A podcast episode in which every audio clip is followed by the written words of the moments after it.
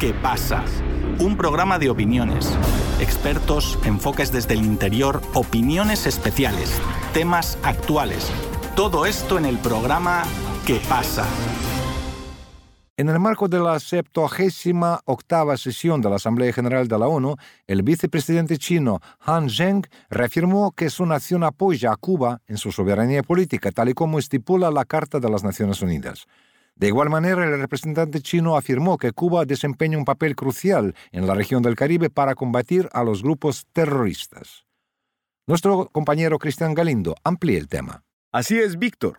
El vicepresidente chino afirmó que su país está en contra de la mentalidad de la Guerra Fría en lo que se refiere a las políticas unilateralistas que buscan tener un solo centro de poder, por lo que condenó este tipo de actos e instó a la comunidad internacional que también los rechace. Es así que el representante chino reprochó que un puñado de países son los que han determinado a quién se le deben poner sanciones y a quién no, de manera ilegal, lo que diluye la posibilidad de tener buenas relaciones internacionales. Debemos respetar la soberanía y la integridad territorial de todos los países y acatar los propósitos y principios de la Carta de las Naciones Unidas, así comentó el vicepresidente. En esto Han Seng destacó que China apoya al pueblo cubano en su lucha por defender su soberanía y se opone al bloqueo y a la injerencia externa, agregando que agradecemos los esfuerzos de Cuba para combatir el terrorismo. Pero no solo el representante chino apoya esta postura, debido a que los cancilleres de Rusia y Cuba, Sergei Lavrov y Bruno Rodríguez Parrilla, tuvieron un previo encuentro en el que intercambiaron puntos de vista respecto a temas que comparten ambas naciones. Los jefes de departamentos diplomáticos señalaron que ambas partes siguen con su postura sobre la inadmisibilidad categórica de que se usen sanciones unilaterales que infringen la Carta de la ONU. Igualmente, los ministros confirmaron su posición solidaria relativa a la necesidad de que Estados Unidos termine sin demora el bloqueo económico, comercial y financiero contra Cuba. Según un comunicado de la Cancillería rusa, los cancilleres constataron con satisfacción el mantenimiento de una intensa dinámica de diálogo político entre ambas naciones, lo que reafirma el apoyo mutuo y estratégico entre Moscú y La Habana.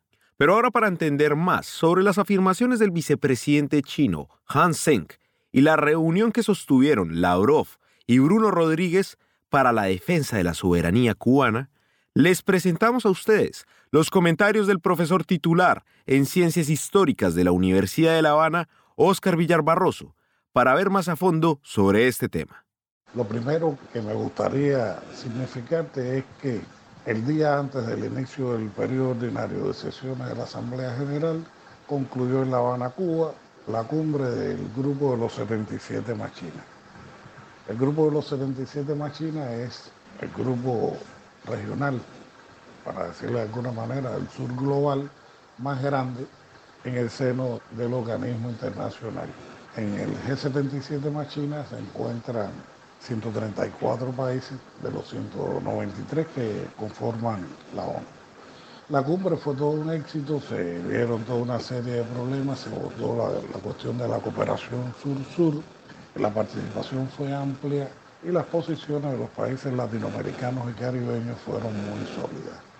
Con ese escenario de trasfondo se inició la Asamblea General de las Naciones Unidas. Fíjate que en la Asamblea General han habido varios momentos. El presidente cubano fue el primer orador el primer día, luego de, de las cuestiones de forma, y habló sobre cómo se han venido cumpliendo las metas del milenio a nombre del G77 Machine y claro que de Cuba. Más tarde, en el periodo ordinario, bueno, nuevamente Díaz Canel intervino, fue muy crítico de, de las posiciones hegemónicas de los Estados Unidos y el más llamado Occidente colectivo, y criterio que también defendieron y denunciaron no pocos mandatarios de varios países. Quiero decirte que los mandatarios latinoamericanos fueron muy enfáticos en esto, sobre todo también en la denuncia de las guerras económicas en contra de Cuba, de Venezuela, de Nicaragua, en el caso latinoamericano. La intervención de Han Shen, el vicepresidente de China, también fue muy coherente. Han Shen defendió el derecho de Cuba a existir como Estado independiente, denunció el bloqueo, que más que bloqueo es una guerra económica, comercial, financiera, cultural y de todo tipo, que le hace Estados Unidos a Cuba desde hace más de 60 años, y ratificó la firme posición de China de seguir cooperando con la isla irredenta. China mantiene su posición de aliado de, de Cuba y que va a defender a, las posiciones de Cuba en todos los foros. Esto me pareció muy interesante porque bueno, China está comenzando a jugar un papel cada vez más preponderante en la arena internacional. Entre otras cosas, también Shen pidió al mundo mantenerse fiel al multilateralismo. Acuérdate que el multilateralismo es un modelo, un esquema que están proponiendo Rusia y China con mucha fuerza, otros países también, el grupo BRICS, etc. Pero bueno, los abanderados son Beijing y Moscú. Y volvió sobre el tema y claro que él asocia el multilateralismo a la promoción de la franja y la ruta a escala planetaria, que tiene como elemento muy positivo que bueno, no se hacen cuestionamientos políticos, no se imponen condiciones, en fin, que es un modelo mucho más aceptable para los países del, sur global que lo que propone Estados Unidos y sus aliados. Fíjate que te digo aliados de esta manera porque no son tal aliados. Otra cuestión importante del discurso de Shen fue que llamó a abordar las legítimas preocupaciones de seguridad.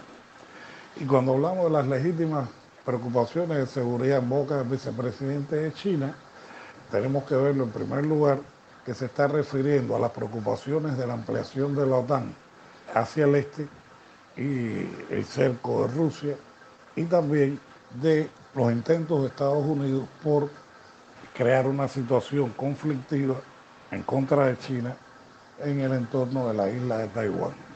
Shen dijo que Taiwán es parte inalienable de China, que China es quien representa a Taiwán y que es un solo país de tiempos inmemoriales, por lo tanto nadie tiene por qué estar creando problemas allí. No quería dejar de referirme a algo, y es que en las Naciones Unidas también estuvo Vladimir Zelensky, o Volodymyr Zelensky, como le gusta que le digan ahora. Y bueno, la recepción ha sido bastante fría. De hecho, cuando Zelensky habló ante el plenario de la ONU, el plenario estaba casi vacío, vacío. Nadie se quedó a oírlo porque resulta desagradable oír a Zelensky y no quedó más remedio a los medios ucranianos que ante este escenario hacer un montaje de otro momento donde aparecían un plenario lleno y fue lo que presentaron en la televisión con lo que pasa que se le fue la no pude en cuenta a la hora del montaje de una serie de problemas técnicos y apareció un discurso sobre el otro y todo el mundo se pudo dar cuenta de que aquello era un montaje. Zelensky no ha tenido la acogida que tuvo en otros momentos, no solo en ONU, sino que en el mismo Washington ha sido recibido de una manera fría. Él quería, él exigía hablar ante el Pleno del Congreso, la Cámara y el Senado, le dijeron que no, que no había tiempo, así. Y bueno, Zelensky, que hace nueve meses en Washington había sido recibido como un héroe, ahora sencillamente nadie le hace mucho caso. Y bueno, finalmente me quería referir a los encuentros que han tenido en Nueva York tanto el presidente cubano Miguel Díaz Canel como el canciller Bruno Rodríguez Parrilla. Mira, Cristian, tanto la delegación rusa como la delegación cubana durante el 78 periodo ordinario de sesiones han tenido muchos encuentros en las Naciones Unidas con diferentes delegaciones de todos los continentes.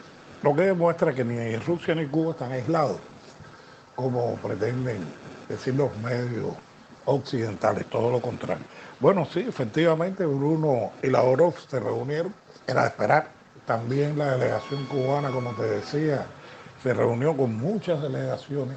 El presidente, por ejemplo, se reunió, así ahora me recuerdo, con el presidente de Argelia, con el presidente de Serbia, con una serie de mandatarios. Y bueno, fue muy positivo, muy constructivo, todo, fueron muy constructivos todos estos diálogos. También estuvo en Harlem es importante, todos los mandatarios cubanos desde que Fidel en el año 60 se tuvo que hospedar en un hotel que después derrumbaron en el barrio negro de Harlem, el Hotel Teresa. Todos los dirigentes cubanos siempre van allí. En esta ocasión tuvieron una velada muy emotiva. La hija de Malcolm X recibió a Díaz Canel, rememoraron el encuentro de Fidel y, y Malcolm X. En fin, que ha sido todo muy, muy, muy positivo. Al presidente cubano y a la OROF lo recibió en audiencia privada el secretario general de la ONU, despacharon toda una serie de cosas y vuelvo y te repito, a mi modo de ver, a mi apreciación, quien más ha estado aislado ha sido el occidente colectivo cocinándose en su propia salsa y el propio Zelensky que ha recibido una muy fría acogida de parte de sus aliados. Vuelvo a usar el término aliados, entrecomillados, porque ninguno son aliados. Llamo tu atención en otra cosa, Cristian. Los medios no le están dando todo el relieve que tienen, pero ya dentro del grupo de Visegrad, que históricamente ha sido muy agresivo, son los antiguos países socialistas, han sido muy agresivos en torno a Rusia y que con excepción de Hungría, en un principio apoyaron con tremendo entusiasmo la supuesta contraofensiva ucraniana, en estos momentos se están dando situaciones complicadas. Llamó tu atención, la de tus oyentes, en el caso de Polonia. Entre Polonia y Ucrania han surgido diferendos importantes que eran de esperar por la relación complicada que han tenido a lo largo de la historia, pero también algo de lo que no se habla, y son las masivas manifestaciones que se están produciendo en Praga, la capital de la República Checa. Manifestaciones en contra de seguir apoyando a Ucrania en la guerra contra Rusia, no porque quieran a Rusia, sino porque ya no aguantan más, por el caso es lo mismo. Y en un segundo lugar, y no es menos importante, porque los checos están muy molestos de que el gobierno, de su gobierno, esté completamente alineado a los designios de los Estados Unidos. Ya ellos han descubierto que no son soberanos, que lo mangonean mucho más de lo que hacía la Unión Soviética con Checoslovaquia en la época de la doctrina Brezhnev, y todo esto está empezando a emerger. Yo soy del criterio de que después de este periodo ordinario se pueden esperar cosas muy interesantes. Empezando por la guerra en Ucrania, la guerra en Ucrania, luego el estrepitoso fracaso de la contraofensiva de Kiev, la guerra en Ucrania, más que en una, en una congelación, lo que va es a, a cambiar de calidad y bien pronto, quizás después de las elecciones presidenciales en Rusia, podríamos estar en presencia de una ofensiva masiva y descomunal rusa sobre Ucrania con el objetivo de cumplir lo que se propuso al inicio de la operación militar especial. Y bueno, todo esto se va a traducir en una aceleración, nos va a servir de catalizador a la configuración de un nuevo orden internacional multilateral y pluricéntrico. Haciendo una valoración, para terminar, del 78 periodo ordinario de sesiones de la Asamblea General de la ONU, creo que ha sido muy positivo para los países del sur global y, los países que colaboran con ellos. Me refiero a los países, a las potencias emergentes que no están alineadas a la política hegemónica de los Estados Unidos. Bueno, con esto termino y le envío un fuerte saludo al personal de Radio Sputnik, a ti un abrazo y a tus oyentes un saludo cordial desde Cuba.